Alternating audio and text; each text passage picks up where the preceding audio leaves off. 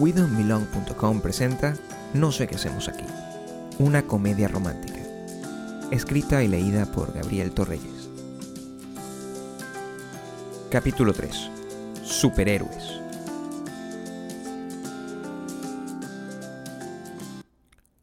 Todo sigue igual. Chicago está congelándose. No puedo caminar sin resbalarme, no puedo hablar sin cansarme, no puedo sacar el teléfono sin que se me entumezcan las manos. No hay palmeras. Nadie tiene la piel bronceada ni parece supermodelo. Afuera hay nieve y frío y viento. Regresamos al mismo apartamento minúsculo tipo estudio que solo tiene una cama y un sofá. Aquí sigue la ropa que dejamos tirada en el piso cuando nos fuimos, atravesada frente a la cocina, en la puerta del baño, en todas partes. No hay comida en la nevera. Enciendo el televisor. Nos llaman Chiveria, dice el conductor del noticiero, como si en lugar de hablar del clima estuviese contando un chiste, y se ríe cuando lo dice el muy hijo de puta. Es el fin del mundo. Está haciendo menos 27 grados centígrados. Tengo hambre, tengo sueño, tengo flojera, y tengo que sentarme a escribir un ensayo para la universidad. Le debemos dos meses de renta al edificio, y en Venezuela ya no nos quedan bolívares para seguirle dando a nuestras mamás. Igual allá todo el mundo está pensando en otra cosa. A nadie le interesa hacer algo más que marchar. Marchar de día, marchar de noche, marchar y marchar y marchar. Maya está grabando un video que tenemos que publicar mañana. Y necesita editar como mil que tiene grabados ya. No quiere, pero no nos queda de otra. De esos videos depende nuestra sobrevivencia financiera. Con eso vamos a bandearnos los próximos meses, hasta que no nos quede un centavo más. Entre ocuparse de eso y de un trabajo sobre la historia del teatro que ni siquiera he empezado a escribir, y entre volver a clases mañana, la temperatura que sigue bajando y bajando, y las fotos que nos llegan de gente con heridas en perdigones en la cara, sabemos que esta noche, como la de ayer, ninguno de los dos dormirá. La tormenta sigue donde la dejamos. Nada ha cambiado realmente. Lo único distinto es que Maya no puede dejar de sonreír. Ha pasado solo un día desde que le dijeron que sería la próxima gran estrella de ABC. Si dejamos por fuera las llamadas inconcebibles que hicimos a nuestras mamás, balbuceando fragmentos licuados de certezas y promesas, no le hemos contado a nadie todavía. Sabemos que nuestras mamás no entendieron nada, pero no importa. Igual lloraron a moco tendido. Las mamás tienen el superpoder de sentir lo que uno siente, aunque lo que estén celebrando sea incomprensible y parezca no tener sentido. Para nosotros, eso es más que suficiente. La culpa no es de ellas, ni nuestra. Es que es imposible de verbalizar. No queremos correr el riesgo de dejarnos llevar por lo que creemos saber o lo que quisiéramos que fuera. Creo que todavía ni siquiera entendemos bien lo que podríamos contar. Nos gustaría gritarlo, eso sí, por la ventana, en las esquinas, en la fila del supermercado, a todos nuestros tíos que viven en un caserío perdido o montados en la punta del cerro. El problema es que eso sería enfrentarse a una colisión imposible que queremos evitar. En mi país, a nadie le importa lo que nos pasó a Maya y a mí en Los Ángeles, mucho menos si siguen viviendo allá. Venezuela es un lugar demasiado prepotente para ser tan inhóspito y su osadía más grande es que lo único importante para los que viven en él es cualquier cosa que tenga enfrente de sus narices. Que hayamos conquistado Hollywood como lo hicimos es irrelevante. Es una circunstancia abstracta que no se compara al meneo ceremonioso del culto a la estupidez y a las tetas operadas que todos los años hacen las mises. El Ávila es la mejor montaña del mundo, insisten. No hay playas como las nuestras. Lo mejor que tenemos es nuestra gente. Somos el país de las mujeres más bellas del mundo. ¿Qué Hollywood, mijita? Yo no sé quién coño eres tú. Así que no. No le hemos contado a nadie. No todavía. No hasta que ABC lo ponga en una billboard gigante y lo publique en todos lados, y todas las revistas y los programas de televisión y de radio de allá, que nunca me devolvieron las llamadas, comiencen a marcarme para pedirme entrevistas. Así voy a poder darme el gusto de decirle uno a uno a esos malditos que no. No, no le vamos a decir a nadie hasta que nuestro éxito sea incalculable. No olvides que todo esto forma parte de una venganza personal. Estoy aquí, con un cuchillo en la boca, haciendo lo que las voces en mi cabeza me dijeron que era impensable. A todo el mundo que le dije que haría que la chama chiquitica fuera una superestrella, especialmente a los que no me creyeron. Pues ahí está. Gané yo, hijo de puta. Mírala bien, embutida bajo una pila de bufandas y abrigos de lana, aguantando la risa mientras predico. Me dice que si alguien me escuchara, nada podría quitarle de la cabeza la idea de que perdí completamente la razón. Pero ella más que nadie sabe que no estoy exagerando. Esta vez no. Ella estaba ayer allí, conmigo. Todo sigue igual, y también es completamente distinto. No hay recibos vencidos, clases atravesadas, exceso de trabajo ni tormentas de nieve históricas que puedan contra esto. Todo lo que pasó allá sigue siendo verdad. Y se ríe, no de mí, sino conmigo. Se ríe porque acaba de recibir el mismo correo de Lisa H que acabo de recibir yo. El mismo que dice, We will start moving on a deal. Y también porque tiene que ser un espectáculo verme despelucado, sin camisa y en cholas, caminando de un lado a otro del apartamento diminuto del piso 18 en el que vivimos, esquivando las montañas de ropa limpia que están en el suelo, repitiendo una y otra vez, como un loco, que lo hemos logrado, que ya no hay vuelta atrás, que nos vamos a ir de aquí y que nunca, nunca, nunca jamás vamos a regresar. Parte 2. Nos vamos caminando a la universidad, incluso los días cuando hay tormenta. Podríamos tomar el L hasta State Street, pero entonces tendríamos que caminar de todas formas a la estación del tren, y luego tratar de enquistarnos dentro del vagón con los 100 kilos de ropa que tenemos encima, y los bolsos, y el piso mojado, y las otras mil personas que están vestidas igual. Mejor caminamos. La nieve es muchísimo menos insufrible que la gente. De lejos somos dos manchas vestidas de negro, haciendo su recorrido diario en medio de una ciudad blanca. Este es nuestro ritual matutino. Los días buenos, los rascacielos vuelven a ser fascinantes, como la primera vez que los vimos al llegar a Estados Unidos. Los malos, como este, estaríamos gritándonos para poder escucharnos con las ráfagas de viento que nos pegan en la cara. Pero esta mañana es distinta, porque aunque hay mal tiempo, Maya tiene buena cara. ¿No se siente genial que ya no tienes que decir cuando esté en un canal de Hollywood? Porque ya estás ahí. Le grito tiritando. No lo puedo creer todavía, contesta ella. Es demasiado grande para ser real. Creo que sigo en shock. Luego hace una pausa y sé que debajo de todos los trapos con los que se está tapando para que el frío no le queme la cara, sonríe. Le sonrío de vuelta, pero la verdad es que por dentro estoy aterrorizado. Después de pasarse la vida entera cuidándose a sí misma de las expectativas, Maya está por fin entusiasmada con algo.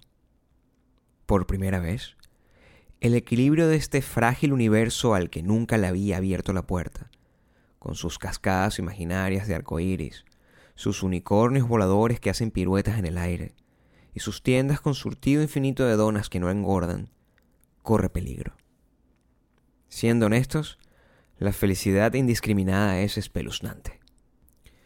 El realismo de Maya ha sido hasta el momento la fuerza de gravedad que mantiene el orden en todo lo que nos rodea. Su pesimismo es el escudo que cuida los componentes de nuestro propio sistema galáctico, siempre a punto de colapsar por mi culpa. Para su desgracia, yo soy la entropía que nos empuja todo el tiempo al borde del abismo. Por fortuna, pasa que siempre cuando parece que todo está perdido, ella aparece con el esplendor de su sentido común impresionante, y sin más, nos salva de todas esas crisis efervescentes, que si no se controlan a tiempo, pasan a ser catástrofes. Normalmente somos una película de Michael Bay andante. Yo soy el que se equivoca y desvía el asteroide a Chicago. Ella es Bruce Willis, en todas las películas que tienen primeras, segundas y terceras partes. Pero esta nueva Maya impredecible y optimista es en sí misma una bomba de tiempo. Me confunde. No la entiendo. Es insoportable. Maya por primera vez en la vida cree profundamente en algo. Y ahora, con el corazón abierto y el cinismo sofocado, se ha vuelto vulnerable. Esto es lo que me preocupa. Si pasara algo y el contrato que le prometieron no llegase nunca, si esa reunión y sus promesas al final no se hicieran realidad, nadie sería capaz de predecir las consecuencias de esa traición en nuestro cosmos personal.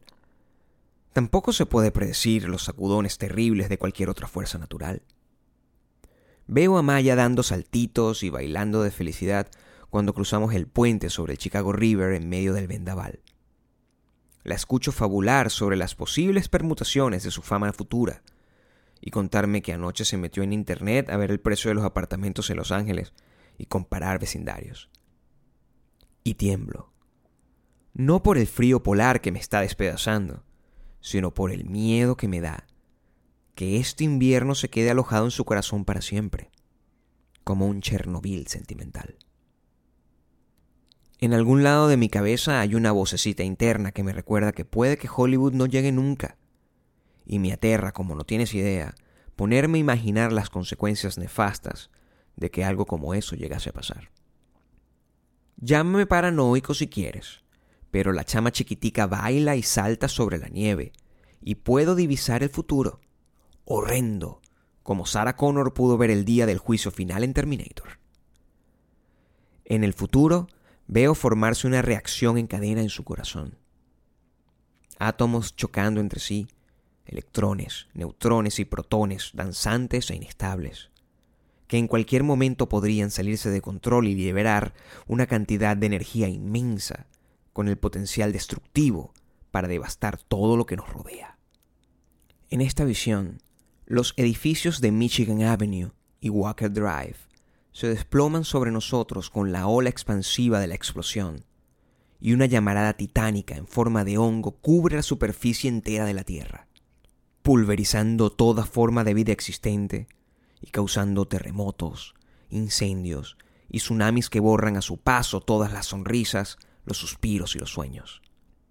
Cuando la llama se apaga, lo único que queda es una noche colosal que se propaga devorando todos los colores y todas las canciones y todas las cosas que se supone que vale la pena recordar, especialmente los días cuando sientes que tu vida no tiene sentido y en el epicentro de esa hecatombe, con los ojos secos y sus minúsculos puños apretados, Maya Kabum, ese mote apocalíptico con el que sería llamada de ahora en adelante, me mira muerta completamente por dentro, odiándome por haberla convencido de que su destino era convertirse en estrella, solo para descubrir que no era verdad.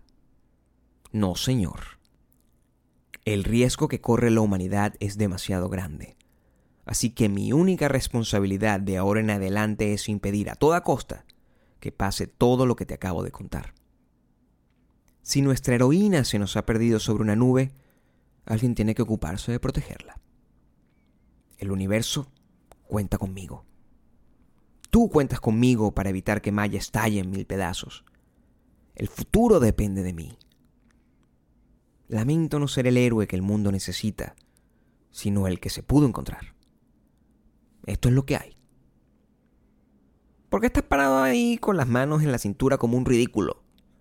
Me pregunta Maya cuando llegamos a la universidad. Pero no puedo responderle. Ahora este es nuestro secreto, tuyo y mío. Si voy a salvar al mundo, no puedo andar revelando por ahí ni la naturaleza de mi plan, ni mi verdadera identidad. Es el sacrificio que nos toca. Soy como Superman. Voy a entrar a clase, loco, me dice y me estampa un beso en el cachete. Sacude la cabeza con desaprobación, mirándome extrañada cuando se cierra la puerta del ascensor. Yo, por mi parte, miro alrededor. La gente joven sonríe y carga sus libros y sus mochilas y camina de un lado a otro en cámara lenta, como en una película. El oficial de seguridad se me queda mirando y me hace una señal con la cabeza. Yo le respondo guiñándole el ojo. Escucho música épica en Spotify. Tranquilo, amigo. Deja que yo me ocupe. No te pasará nada. A nadie le pasará nada. No mientras yo esté a cargo. Todo estará bien. Ahora es personal. Parte 3. Entonces, ¿cuál es la similitud entre las dos estatuas? Pregunta el profesor. Maya está parada con una fotocopia en la mano. Mira el papel en silencio por unos instantes y responde. ¿Ambas son en un solo color? La gente del salón se ríe. No, no, no, no.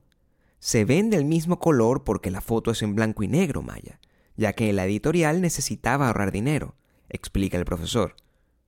Maya dice, no estoy hablando de la foto, estoy hablando de las estatuas. Tienen un solo color, son monocro... Descuida, la interrumpe. Te entiendo. Todos te entendemos. Pero no son del mismo color. Gracias igual.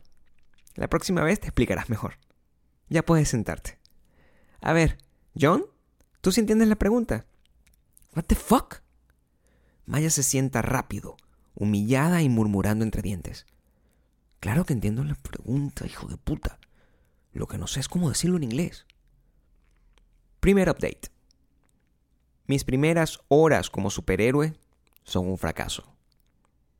Hace dos días regresamos a clases y si mi único trabajo es prevenir que Maya se vea envuelta en una situación que le cause estrés potencialmente atómico, es evidente que no lo estoy logrando. Tampoco es que pueda hacer mucho para evitarlo, si soy franco.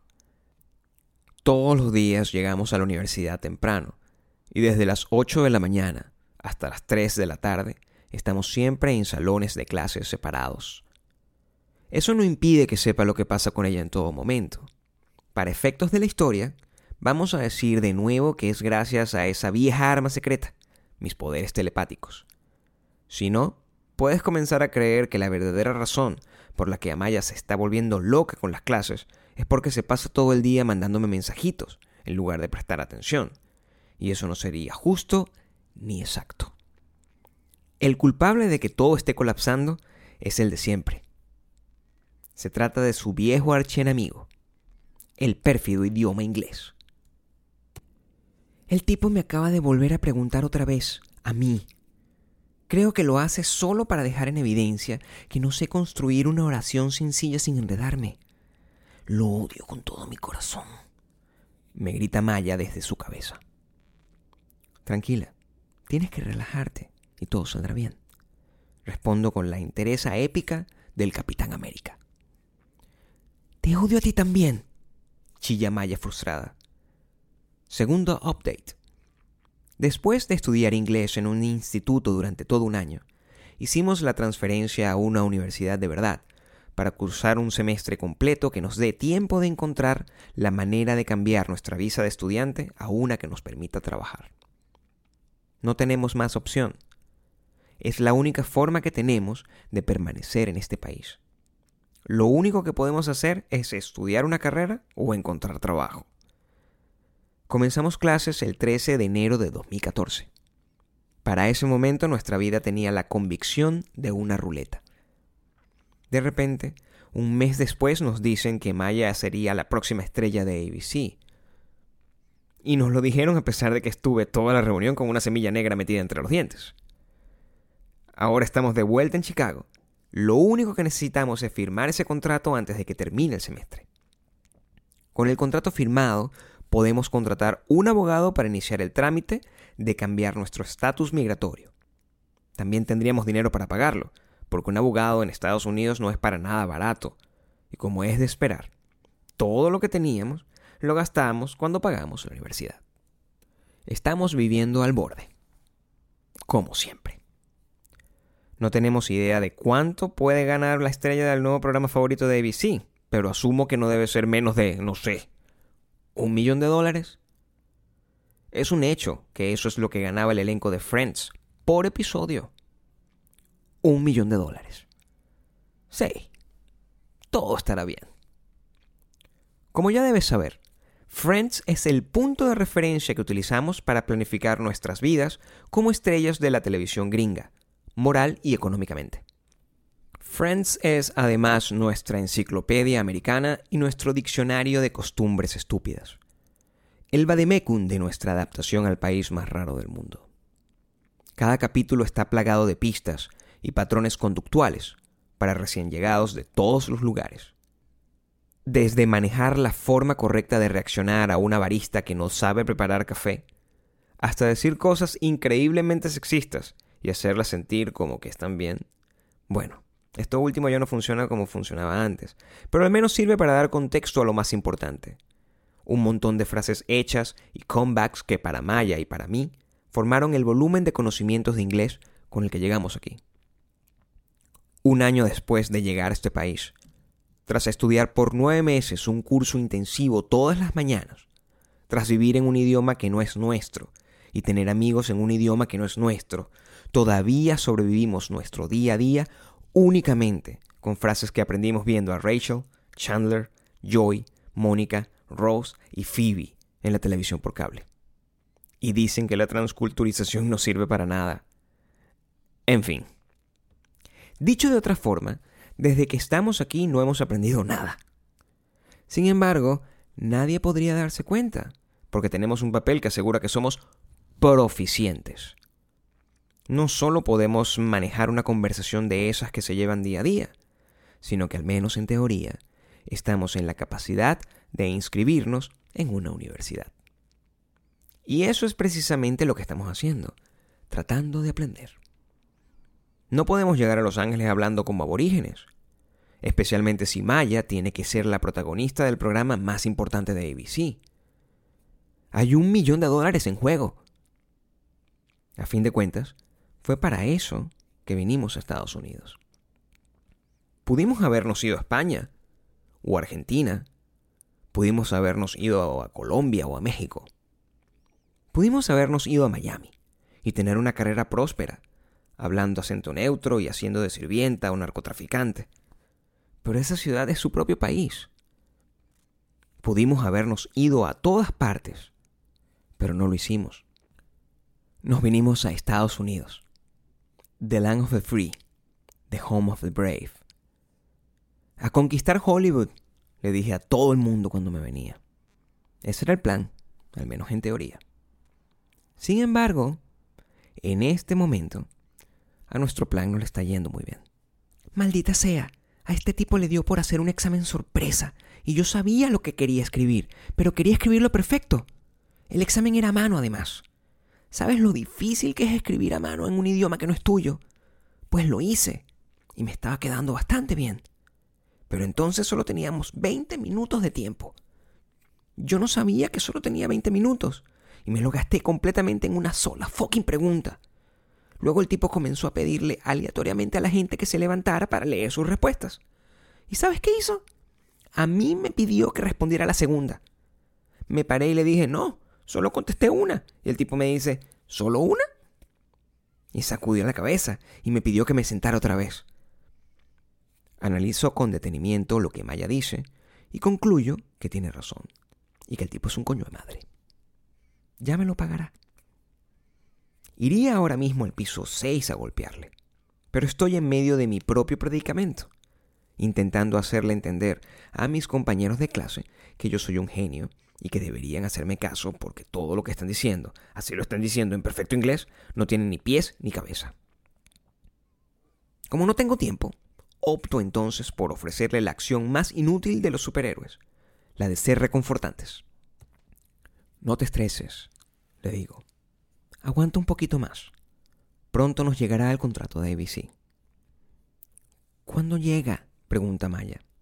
Nuestra conexión telepática se queda en silencio unos nanosegundos mientras busco la mejor respuesta. Pero no existe. No lo sé, digo encogiéndome de hombros. Y estoy diciendo la verdad. Tercer update. También a unas horas de regresar de nuestra reunión en Los Ángeles, nuestra vida académica no es lo único que está colapsando. En febrero de 2014, Venezuela está por convertirse para siempre en un garabato. La información nos llega por fragmentos, algunas por Twitter y otras por mensajitos de texto. El centro de Caracas es un caos. Nos llegan fotos de patrullas quemadas, heridos por perdigonazos, muertos. En la capital del país, las protestas comienzan el 12 de febrero, justamente el día después de que regresamos, pero Mérida y San Cristóbal estaban ardiendo desde hace rato. La gente que protesta en las calles lo hace por la delincuencia, por la alta inflación y la escasez. Protesta por los miles de venezolanos que han sido asesinados impunemente desde que la revolución bolivariana llegó al poder. Protesta con razón, por ellos y por todos los que nos hemos tenido que ir. La gente está recha. Son dos bandos, la oposición venezolana y movimientos estudiantiles por un lado, y gente que apoya al presidente por el otro. El gobierno llama a los líderes de oposición y a los manifestantes fascistas. Y lo repiten hasta el cansancio, aunque repetirlo un millón de veces no hace que sea verdad. Es un sinsentido. Todo esto, las manifestaciones y disturbios que comienzan hoy, dejarán 43 fallecidos, más de 486 heridos, 1.854 detenidos y al menos 33 casos de tortura. Parece mentira que sea el mismo país donde estuvimos hace unas semanas. Parece mentira también que a partir de hoy ese país ya no existe más. Estuvimos ahí en diciembre, luego de haber estado viviendo en Chicago por casi un año. Lo que encontramos era un país distinto al que habíamos dejado, pero que todavía se parecía lo suficiente. Aún podía reconocer sus olores y sus calles. Y aún podía sentir que quienes seguían viviendo ahí vivían como gente. Estuvimos en Caracas unos días primero. Renovamos un contrato con un cliente y pudimos incluso planificar el año entero para dejarle todo el dinero que hiciéramos mes a mes a nuestras mamás. Firmamos un acuerdo con un canal de televisión local para transmitir nuestros videos como una sección semanal. Dimos entrevistas en periódicos, estaciones de radio y canales de televisión. Hicimos un encuentro con casi mil fans. Luego fuimos a punto fijo. Unos meses antes, Maya había rentado una casa más grande para su mamá. No hacía falta realmente, pero era una declaración de principios. Maya se había ido a Estados Unidos persiguiendo un sueño grande, y cada hojuela de ese sueño que nos llegara a nosotros la iba a compartir con ella. Casi todos los días la visitaba su papá y pasaban la tarde juntos cantando canciones con él y con todos sus hermanos. Y por instantes, aunque a veces se fuera la luz como pasa en los pueblos, era como estar en una fiesta. Y les decíamos que esto lo íbamos a hacer al menos una vez al año. Cuando nos montamos en el avión de regreso a Estados Unidos, tampoco es que supiéramos que sería para siempre. No es que sospecháramos que al salir de ahí nos cerrarían la puerta desde adentro. Sí, estábamos asustados. Acababan de matar a una Miss y a su esposo en un carro frente a su hija. Pero esas cosas pasan siempre, ¿no? Como a todos, esta muerte y estas protestas nos agarraron de sorpresa.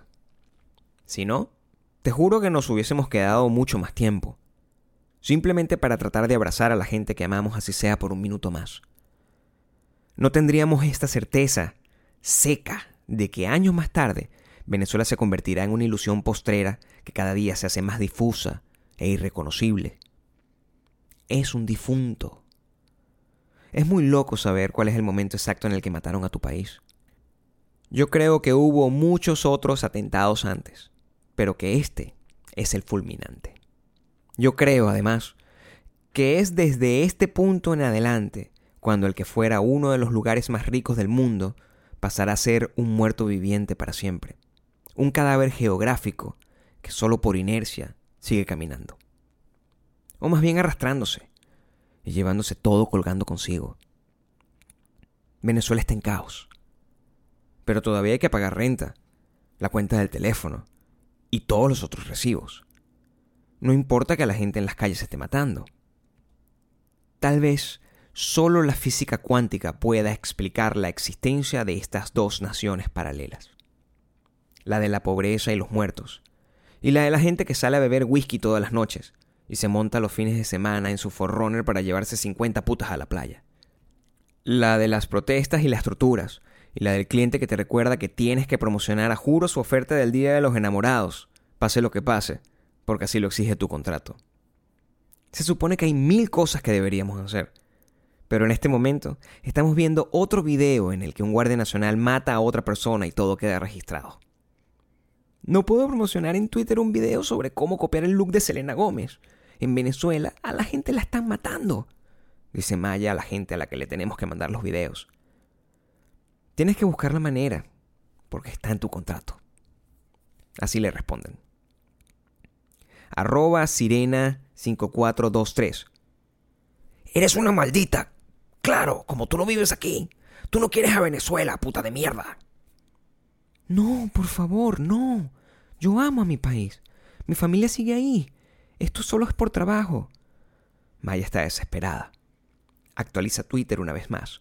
Le llega otra notificación arroba Dios es amor 765. ¡Ojalá te mueras! Que se jode esa gente de mierda, digo yo. Parte 4. Gabriel. Dime tu nombre completo. Maya. Mi nombre es Maya Ocando y estoy audicionando para el rol de Maya en No sé qué hacemos aquí. Gabriel. Ok. ¿Qué escena nos vas a interpretar, Maya? Maya. Voy a hacer el monólogo de cuando Maya está contándole a Gabriel que en clase de inglés la sentaron a hacer un trabajo en grupo y la volvieron a humillar. Gabriel. Oh, me encanta esa escena. Vale, vale. Cuando quieras entonces. Maya. Esto es lo que me pasó hoy.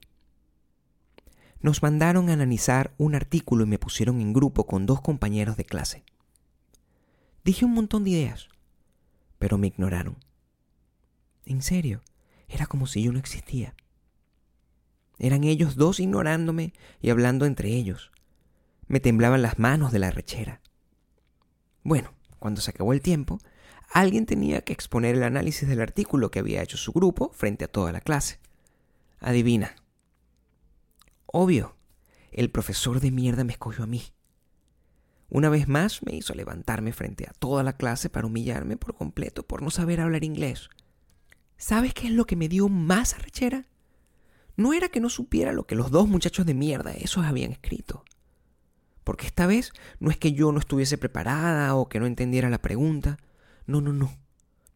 Esta vez, mientras los dos muchachos estaban hablando de cualquier mariquera, yo me estaba leyendo el artículo. Y era interesante además. Era una vaina de ciencia con un montón de lenguaje técnico, pero lo entendí completico. Lo que me dio más arrechera es que me paré ahí y sé todo lo que tengo que decir. Sé cómo hacerlo sonar interesante o inteligente o como me dé la gana. Pero entonces abro la boca para hablar y ¡puf! Nada. No es que no sé qué decir, es que no sé cómo. No sé cómo decir mis ideas en ese idioma de mierda. Es decir, sí lo sé, en mi cabeza, antes de hablar, tengo las palabras perfectas. Pero luego me obligan a intervenir y estoy ahí, todo el mundo me ve y aunque sé todo lo que tengo que decir, no me sale. Es una pesadilla. Como la gente que sueña que está desnuda en un sitio público. Me quedo muda con el salón mirándome completamente en silencio, con un montón de carajitos que apenas acaban de graduarse del colegio y se tapan la boca para burlarse de mí que soy una vieja con tres carreras universitarias y que está estudiando una cuarta. Y encima, con ese silencio de mierda, tengo esta vida infernal en la que no me da tiempo de nada, ni de comer. Y me suena el estómago. No es un gruñido, no es un refunfuño gastrointestinal que se pueda disimular. Es un lamento largo, grave, que muta como si tuviera una bestia despertándose en mi estómago, a punto de atacar y ya va. Dude, esto no debería ser así. Es decir, es ridículo. Todas las escenas son de Maya quejándose con Gabriel de que le pasa algo y luego Gabriel ni siquiera hace nada realmente, sino que le dice, tranquila nena, todo va a pasar. ¿Qué buena es esa? Gabriel. Bueno, lo que pasa es que a Gabriel le preocupa que todo lo que ocurre te esté afectando, es decir, a tu personaje. Maya. Por supuesto que le afecta, pero él no puede venir a pretender que está haciendo algo al respecto. Gabriel. Creo que no estás entendiendo la motivación de los personajes. Maya tiene un contrato con un canal de televisión y la están esperando en Hollywood para convertirse en una estrella. Está presionada porque no puede fallar. Además, todo el mundo depende de ella, incluso él. Es por eso que Gabriel está ahí para motivarla, para animarla, para salvarla. Maya. ¿Salvarla? Maya no necesita que la salven. Yo no necesito que me salven. Eso es increíblemente egocéntrico de tu parte. Que no entiendan la motivación de los personajes. Vamos a quedarnos un poquito en este punto porque fíjate tú que es importante. Su motivación, tu motivación, no es que yo me sienta bien con lo que estoy haciendo, es que tú te sientas bien con que yo sea famosa para que tú seas famoso. Te sabe a mierda si realmente quiero hacer esto. Te sabe a mierda si tengo que quedarme días sin dormir editando unos videos que no me interesan. Gabriel, esos videos nos trajeron aquí. Nos dieron un contrato con ABC. Maya, que se vaya a lavar ese culo ABC. Gabriel, no te atrevas a hablar mal de ABC.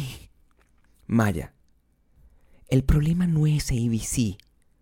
El problema no es que estamos hasta el techo de trabajo. Yo sé que tengo que hacerlo porque necesitamos dinero para mandar a Venezuela y para vivir. El problema ni siquiera es que el profesor de inglés me odie.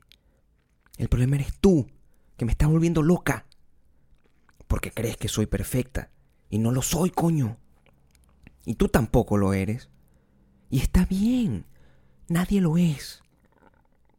Pero tampoco soy una carajita indefensa. Yo sé que no quieres que me pase nada y te amo por eso, pero si vamos a hacer esto, si vamos a conquistar Hollywood de verdad, tiene que ser a mi manera. No puedes cuidarme siempre, Gabriel. No puedes y no quiero. No eres un superhéroe. No necesito uno. Te necesito a ti para que estés ahí mientras encuentro la forma de que nos riamos de esto cuando finalmente comience yo a creer en mí. ¿Ok? Gabriel. Ok. Maya. Ahora espabilate que te pasaste de la estación de Clinton y te vas a tener que bajar en Morgan y caminar hasta la casa. Corte. Entro al apartamento y encuentro a Maya sentada en una esquina con los ojos hincados en el teléfono. Me siento junto a ella y se lo quito suavemente de las manos. No puedes seguir leyendo todo lo que pasa en Venezuela todo el tiempo. Te vas a volver loca, le digo. Los están matando. Los están matando y nadie hace nada. Contesta. Tú tampoco puedes hacer nada. Ninguno de nosotros puede. Son unos asesinos, dice. Luego me abraza. No quiero ir más a clases, me dice. Tenemos que ir. Al menos hasta que se acabe el semestre, digo yo. Odio a mi profesor de inglés. No, más bien mi profesor de inglés me odia. Y todo esto de Venezuela me está volviendo loca, dice ella. Tienes que tener la mente despejada para otras cosas. Ah, ¿sí? Claro, tienes que seguir preparándote para ser la actriz de mi serie. Gafo. ¿No te dije? Me dijeron que en unos días nos mandan el contrato de ABC. Dije. Mentí. Quiero creer que no se dio cuenta. Parte 5 La mañana siguiente, Maya no ha dormido nada por quedarse toda la noche en vela viendo noticias de Venezuela. Ese día no tengo clases hasta la tarde, así que le toca irse hasta la universidad sola y con frío, aunque hace unos días al menos volvió a salir el sol. Todavía con lagañas en los ojos, se encuentra con que ninguno de los ascensores sirve. Le toca subir seis pisos por las escaleras, junto a una manada de gente que también va tarde. Su salón ya está lleno y el profesor maldito tiene los temas de la clase de hoy anotados en el pizarrón. Maya entra lo menos estrepitosa posible, pero igual todo el mundo se da cuenta. Quedan únicamente dos asientos disponibles. El que hubiese querido que está al lado de la puerta, pero está justamente detrás de un muchacho que tiene el más terrible olor corporal. Días antes, le tocó sentarse cerca de él y sintió como la vida se le iba del cuerpo por la boca, cada vez que el aletazo inaguantable del joven le llegaba a la nariz, la cual es particularmente sensible. Así que tiene que decidirse por el otro asiento disponible, en primera fila, enfrente del escritorio principal, bajo el escrutinio sádico de su maligno adversario universitario. La clase pasa sin mayores incidentes. El profesor está particularmente huraño y los pone a escribir una composición estúpida sobre cualquier cosa mientras se sienta a corregir unos exámenes. La compañera que tiene sentada al lado la mira, frunciendo el ceño. Psst, le dice. Cuando Maya se da cuenta de que están hablando con ella, levanta la cara del pupitre y le dirige a la chica una sonrisa amable, que esconde un quejido silencioso que sugiere lo poco interesada que está en tener esta conversación y lo mucho que preferiría que la dejaran terminar su composición en paz. ¿Hueles eso? pregunta la muchacha. ¿Qué? Eso. Huele horrible. Dice y usa los labios para señalar encubiertamente al maloliente compañero de la fila de atrás. Maya se ríe en complicidad con su compañera y cuando se ríe Inhala profundamente. Tiene razón. Huele terrible. Pero no puede venir de tan lejos. Además, ella ya se había sentado detrás de ese muchacho. Ese olor era horrendo, pero no era este. El de hoy se le hace incluso familiar. Sus ojos se abren como dos huevos fritos. Su compañera se voltea para comentarle lo mismo al chico que está sentado del otro lado. Aprovechando la distracción, Maya baja la cara con disimulo para acercarla a su propia axila. El olor viene de ella. Se bañó, se vistió, caminó desde su casa hasta la universidad con sopotoscientos abrigos encima. Subió seis pisos por las escaleras de un edificio con la calefacción a toda capacidad y se le había olvidado echarse desodorante. La compañera voltea de nuevo y vuelve a inhalar. Pero huele como si el olor viniera Mm. De aquí cerca, dice extrañada. Maya se levanta disimuladamente y sale del salón. No sabe muy bien qué hacer y se mete en el baño. Abre el grifo del lavamanos y de repente estalla el ruido de una alarma. Atención, atención. Este es un simulacro de incendios. Mantenga la calma. Salga de su salón de clases y camine ordenadamente hasta la calle. Atención, atención. Escucha que dicen en el altavoz. Maya no sabe si salir o quedarse. Quiere irse de ahí, pero no quiere encontrarse con nadie. Si esto no fuera un simulacro, sino un incendio de verdad, quedarse pensando en esta estupidez haría que la encontraran muerta. La encontrarían calcinada, pero al menos nadie se daría cuenta de su tribulación. La alarma no ha dejado de sonar, pero ya no se escuchan pasos. Maya se arma de valor y finalmente sale. En el pasillo no ve a nadie. Súbitamente siente que le toca en la espalda y se voltea del susto. Es un policía que la regaña por quedarse ahí y no seguir las instrucciones del desalojo. Está poniendo en peligro su vida, señorita, le dice. Sorry, sorry. Feliz Navidad. El policía se le queda viendo y menea la cabeza. Maya baja corriendo las escaleras del edificio vacío y cuando sale se escurre sin que ninguno de sus compañeros, que están fumando en la puerta, se dé cuenta. Cruza la calle, dobla a la derecha y entra en Walgreens. Ahí, entre las pinturas de uñas y los decolorantes de pelo, están los desodorantes. Lo logra todo sin llamarme. Está orgullosa de sí misma. Maya asegura que aunque no cree en Dios, de todo lo que le ha pasado, esa alarma es lo más parecido a un milagro. Yo simulo que la escucho contarme lo que pasó. Ya en casa, con mi famosa media sonrisa y escuchando en los audífonos un disco de David Bowie de 1977.